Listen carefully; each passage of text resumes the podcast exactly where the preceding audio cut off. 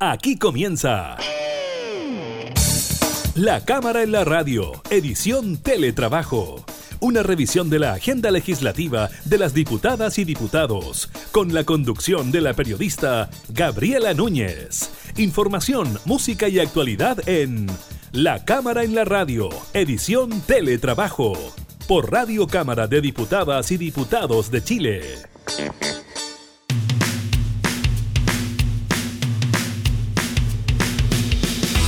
Hola, ¿qué tal? ¿Cómo están? Bienvenidos a un nuevo programa de la Cámara en la Radio en esta versión de teletrabajo. Los acompañamos como todos los días eh, con información legislativa, contactos con los parlamentarios y la actualidad de Chile, principalmente relacionada con la pandemia del COVID-19. Así que de inmediato iniciamos la Cámara en la Radio, modalidad teletrabajo.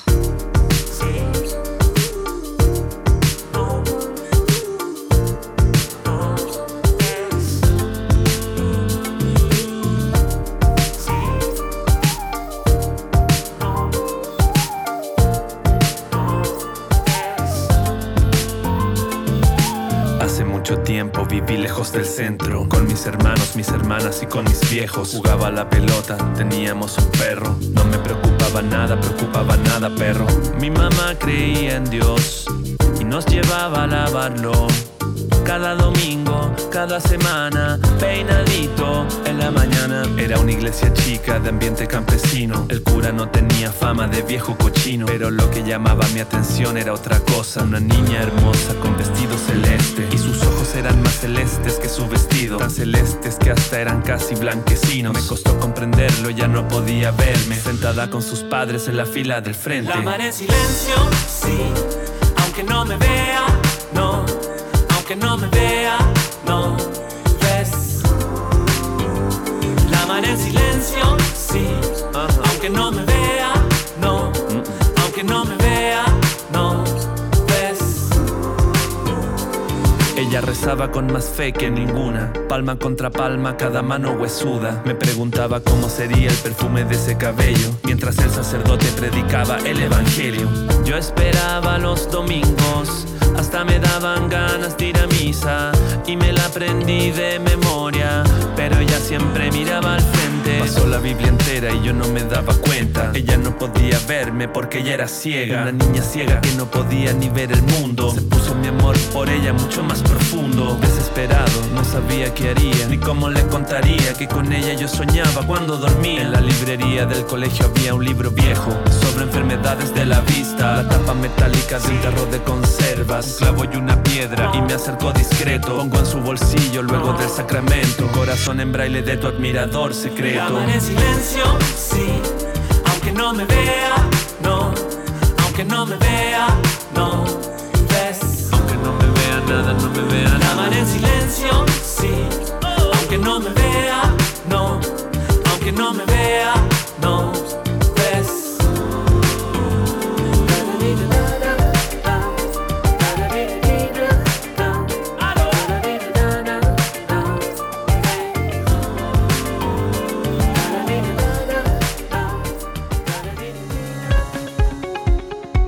Tenemos nuevo reporte del Ministerio de Salud en relación al número de personas contagiadas y también al número de fallecidos. La preocupación de esta jornada tiene que ver que durante tres jornadas consecutivas tenemos un aumento en el número de los contagiados. Es por eso que ya el Ministerio eh, de Salud ha manifestado, claro, quizás ciertas alertas porque en estos últimos días ha habido un aumento en el número de contagios. Además, se aseguró que en las últimas 24 horas se reportaron 8 personas fallecidas y 516 nuevos eh, contagios. En total, entonces, a nivel nacional, tenemos 11.812 personas contagiadas y 5.804 personas recuperadas. Es la información que dio a conocer eh, tanto la subsecretaria de Salud Pública, Paula Daza, como también el ministro de Salud, eh, Jaime Mañalich. Eh, respecto a los hospitalizados, el subsecretario de Redes, Arturo Zúñiga,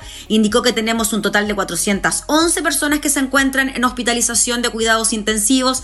De ellas, 316, 3 de cada 4, se encuentran con ventilación mecánica y de estas 75 se encuentran en condición crítica. ¿Qué pasa con los ventiladores? Están en boga por estos días. El subsecretario Zúñiga indicó que existen 536 ventiladores mecánicos disponibles en la red asistencial, respecto a lo cual se han sumado al total 94 nuevos respiradores que fueron distribuidos en los distintos recintos del país. Además, hay 27 máquinas de anestesia que han sido reconvertidas para poder atender a pacientes en una cama de intensivos, que representa solo el 5% de las máquinas de anestesia que podemos reconvertir. Además, hay un dato que tiene que ver con las regiones. La región metropolitana sigue agrupando al 50% de los casos a nivel eh, nacional. Es ahí donde se concentra la mayor cantidad de personas eh, que han dado positivo en los testeos del eh, COVID-19. ¿Qué pasa con las regiones? Le vamos a dar las cifras ¿ah? de cada una de las regiones. Arique para Niacota, 210 casos, 2 fallecidos. Tarapacá, 128 casos, sin decesos. Antofagasta, 340 casos y 2 fallecidos. Atacama, 18 casos. Coquimbo, 70 casos. Valparaíso, 429 casos y 7 decesos. Metropolitana, 6.434 casos y 85 fallecidos. 7 en la última jornada. La región de O'Higgins, 76 casos y un fallecido. Maule, 333 casos y 10 fallecidos. Ñuble, 708 casos y 13 decesos. Biobío, 675 casos y 5 fallecidos. La Araucanía, 1142 casos y 26 muertos. Los Ríos, 173 casos y 3 decesos. Los Lagos, 450 casos, 7 fallecidos. Uno en las últimas 24 horas. Aysén, 7 casos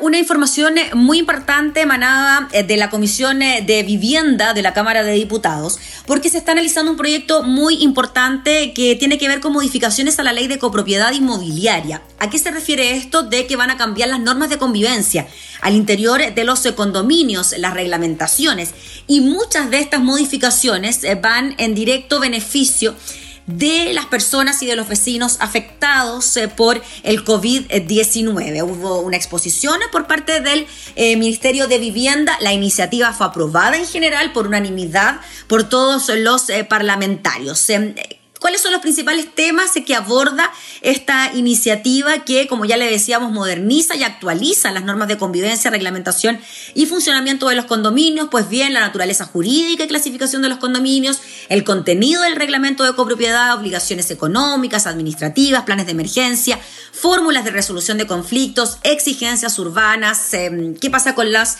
los condominios eh, de viviendas sociales, de interés público, un registro de administradores y procesos sancionatorios y también eh, ahí fortalecer el rol del Ministerio de, Vivienda.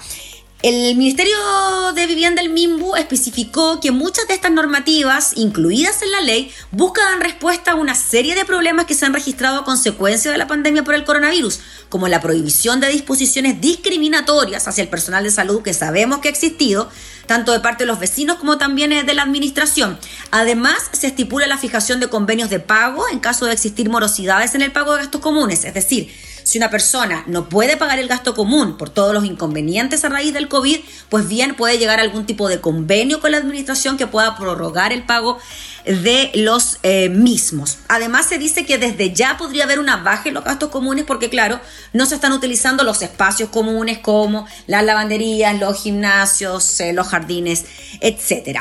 Otros alcances de la propuesta tienen que ver con eh, modernizar las asambleas. Por ejemplo, ahora se podrán hacer vía Zoom, considerando la contingencia. también la regulación de las mascotas o la implementación de aplicaciones como Airbnb. Además, dice la nueva normativa que los fondos de reserva de cada comunidad deben contemplar los montos de las indemnizaciones en caso de despido del personal de servicio y cubrir los gastos ordinarios en caso de demora en los eh, gastos eh, comunes. se busca mejorar así la comunicación entre la administración y los vecinos, permitiendo las sesiones eh, y la toma de decisiones vía conferencia. Además, se habla de que cuando no haya candidatos para el comité de administración, esto se podría elegir vía sorteo y podrían tener un beneficio a que eh, los integrantes del comité de administración podrían tener una rebaja en el pago de eh, los gastos comunes. Así que esas son algunas eh, de las propuestas dentro de esta ley de copropiedad inmobiliaria que fue aprobada, como ya le decíamos, en general en la Comisión de Vivienda. Ahora viene el análisis en particular, pero ya esta iniciativa tiene urgencia suma porque muchos de los aspectos que incluye de la ley van en directo beneficio de los afectados por el COVID-19.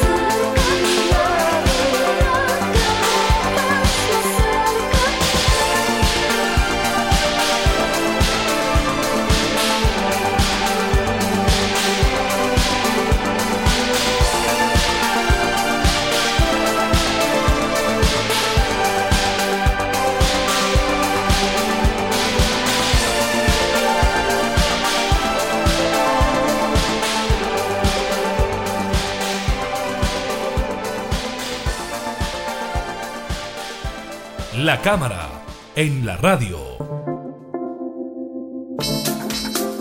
Durante esta jornada tuvimos la posibilidad de conversar con el diputado del Partido Socialista, Juan Santana, integrante de la Comisión de Educación de la Cámara. Con el diputado conversamos eh, sobre este anuncio del Ministerio de Educación eh, del retorno gradual de los estudiantes a las clases presenciales y también la posibilidad de que esto comience en las zonas rurales. El diputado se manifestó al respecto y también nos comentó lo que se había conversado al interior de la Comisión de Educación de la Cámara sobre esta materia.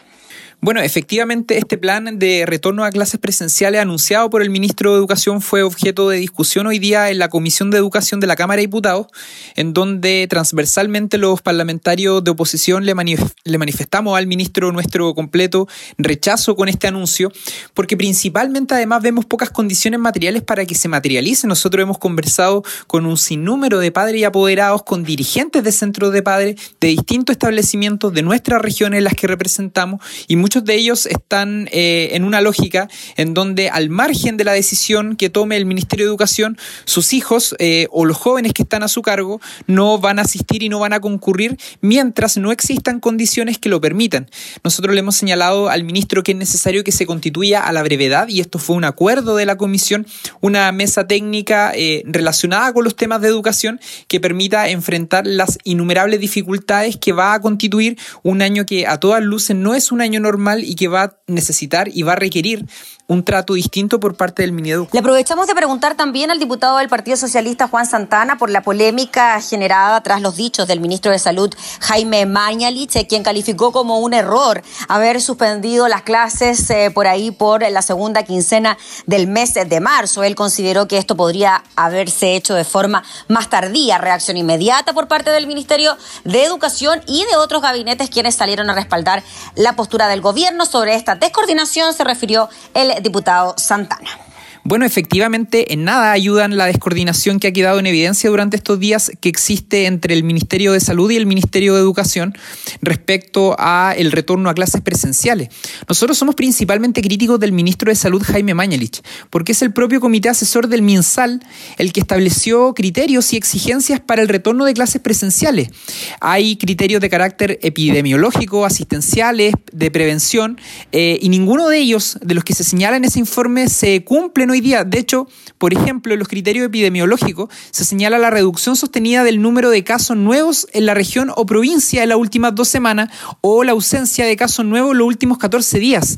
Ninguna de esas exigencias, ninguno de esos criterios hoy día se ha dado en nuestro país para que la autoridad tome la decisión de que los estudiantes retornen a, clase. Eh, y acá se muestra sin lugar a duda un desconocimiento completo de la realidad de la educación pública en nuestro país, en donde hay establecimientos en, en donde las salas son sumamente pequeñas, en donde hay un alto número de estudiantes y en donde el hacinamiento es una situación prácticamente normal en distintas regiones y en distintas comunas del país. Por tanto, es evidente que hoy día no existe ninguna posibilidad a razón de los mismos criterios que ha establecido este comité asesor, que si no se respeta, uno no entendería, digamos, el motivo por el cual se constituyó y por lo tanto uno el llamado que hace es precisamente a que la autoridad reflexione, entendiendo de que hoy día no existe ninguna condición para que los estudiantes vuelvan a clase y que naturalmente desde el ministerio también se tiene que entender que este año ya no es un año normal y que por tanto las instituciones y los establecimientos educacionales se van a tener que adaptar a aquello. Le preguntamos al diputado Juan Santana por una iniciativa de su autoría, un proyecto de ley que busca eliminar las notas, las calificaciones escolares eh, durante el año 2020, principalmente por la pandemia del COVID-19. Escuchemos entonces lo que nos comentó el eh, diputado Santana sobre este proyecto de ley de su autoría. Bueno, efectivamente, eh, a inicio de esta semana ingresamos un proyecto de ley que busca establecer eh, por obligatoriedad las evaluaciones eh, cualitativas con enfoques formativos en reemplazo de la tradicional escala de notas del 1 al 7 para el año escolar 2020. Esto porque entendemos que la situación que hoy día vive el país y el mundo obligan también a los establecimientos educacionales a adaptarse a la realidad que tienen miles de estudiantes y miles de familias. Hoy día cuando los problemas de salud mental y los problemas que además se generan en torno al aislamiento social, al estar encerrado en una casa, por supuesto que eh, son aspectos que se deben considerar. Y no queremos contribuir en profundizar esos problemas de salud mental. Al revés, queremos contribuir en que se genere en los estudiantes, en los jóvenes, en las familias, habilidades para poder responder y para poder enfrentar el contexto que actualmente vivimos. Esta no es una experiencia antojadiza, esto es una experiencia que incluso llevan adelante países que hoy día tienen modelo educativo mucho mejor catalogado a nivel mundial que el chileno.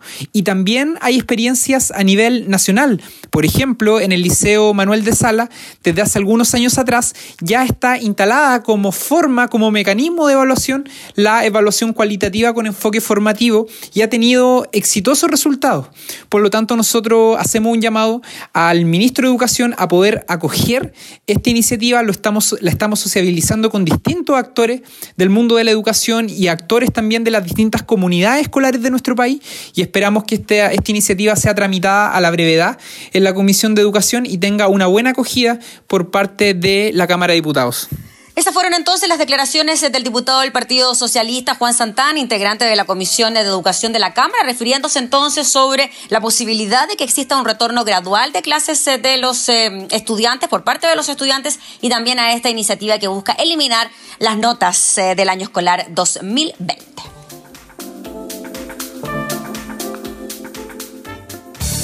Estás escuchando La Cámara en la Radio, edición Teletrabajo con la conducción de la periodista Gabriela Núñez.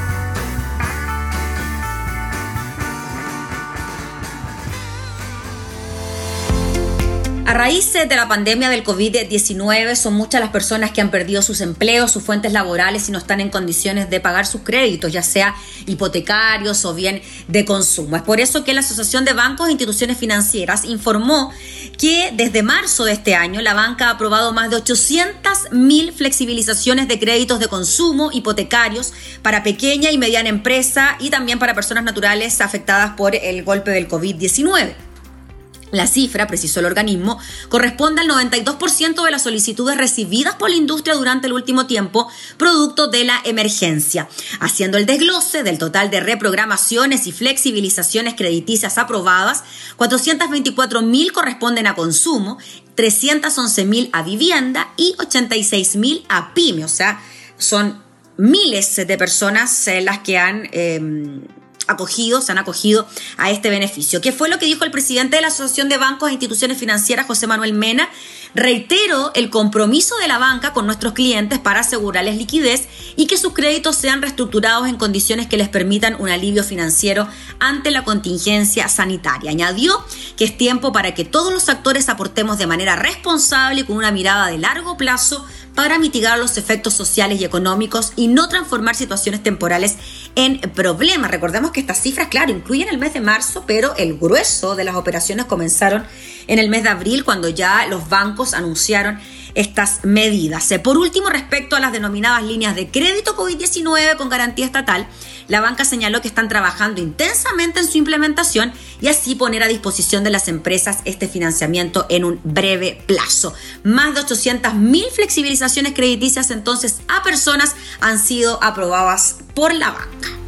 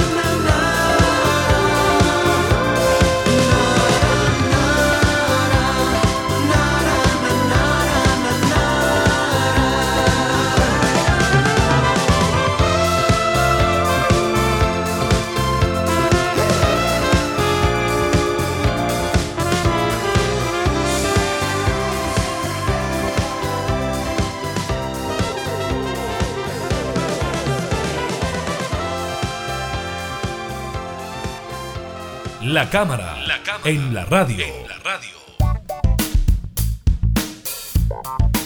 El portal de MOL trae hoy una noticia que tiene que ver con cuándo finalmente se va a producir el pic de contagios eh, por el COVID-19. Eh, se habló en un primer momento de que esto podría ser a fines de abril, comienzos del mes de mayo, pero al parecer esto podría haberse corrido eh, y quizás se podría registrar más, más adelantado o más adelante del mes eh, de mayo, aunque ya se habla de que las próximas semanas se podría llegar a este punto, dos a tres semanas más, es lo que dicen los expertos. Es en ese momento que el país alcanzaría el pic de contagios por COVID-19, según un informe de la Dirección de Estudios de la SECPRES, en el cual se señala que es altamente probable que el número de contagios nuevos sea igual al número de recuperados nuevos.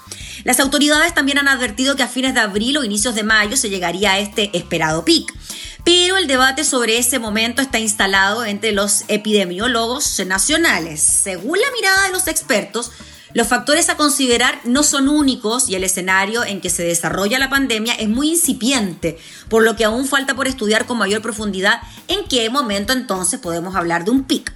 Cuando se habla de un pic, dicen los expertos, eh, se habla en general del número máximo de infectados durante una pandemia o brote y que después de ese número máximo generalmente empieza a bajar.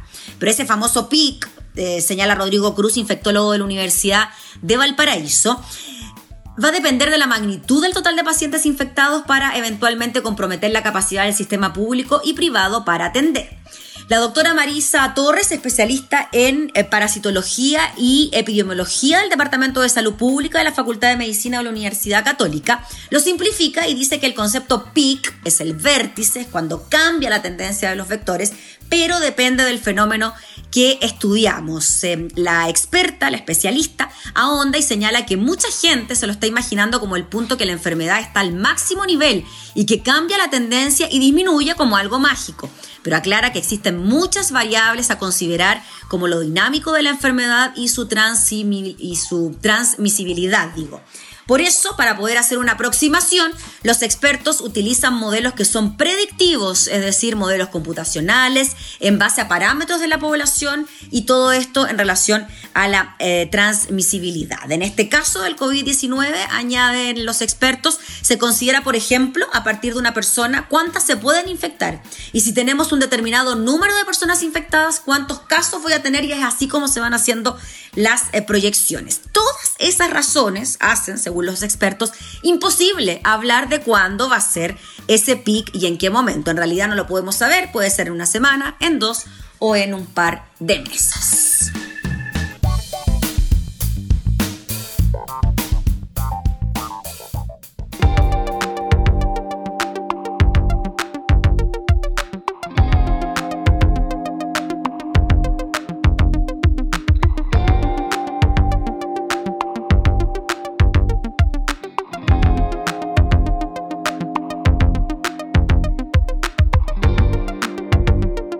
Las cosas que viven acá de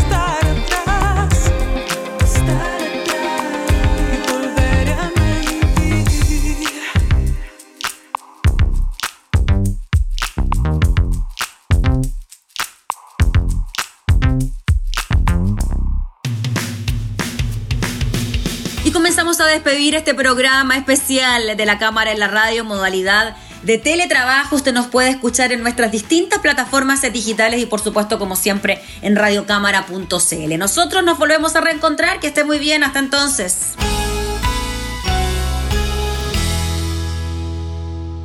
Hemos presentado La Cámara en la Radio, edición Teletrabajo.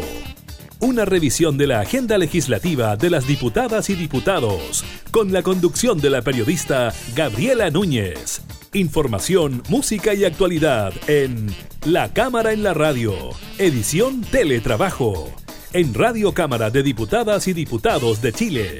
Hoy más que nunca, acercando las leyes.